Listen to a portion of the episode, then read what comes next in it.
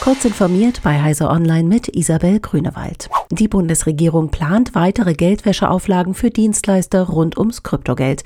Es gebe eine Lücke in der Nachvollziehbarkeit von Übertragungen bei Kryptowährungen, die ein erhöhtes Risiko für die Nutzung von Kryptowerten für Geldwäsche und Terrorismusfinanzierung begründet, heißt es in einem Referentenentwurf für die Kryptowerte-Transferverordnung.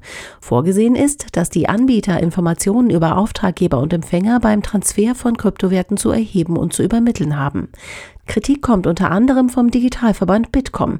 Es sei zwar zu begrüßen, wenn kriminelle Nutzung von Kryptogeld bekämpft werde, erklärt der Verband, allerdings seien die vorgeschlagenen Verpflichtungen teilweise unerfüllbar. Im Ganzen schade es auch dem Finanzstandort Deutschland und befördere Abwanderung zu Dienstleistern im Ausland.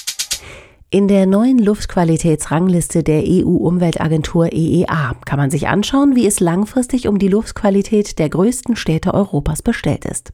Spitzenreiter bei der sauberen Luft unter den mehr als 320 untersuchten Städten sind das schwedische Umeå, Tampere in Finnland sowie Funchal auf der portugiesischen Insel Madeira und Estlands Hauptstadt Tallinn. Die Schlusslichter finden sich überwiegend in Polen und im Norden Italiens. Im Rennen um die Markteinführung eines weiteren hochwirksamen Corona-Impfstoffs hat die Tübinger Biopharmafirma CureVac einen empfindlichen Dämpfer publik gemacht.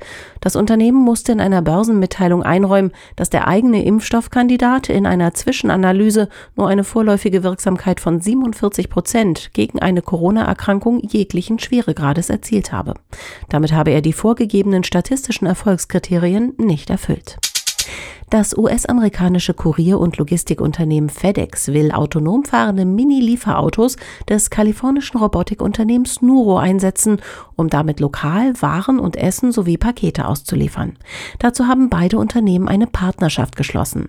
FedEx testet bereits verschiedene Anwendungsfälle der Nuro-Autos, unter anderem die Multistop- und terminbasierte Zustellung, Same-Day-Delivery sowie die lokale Lieferung spezialisierter Waren wie beispielsweise Arzneien.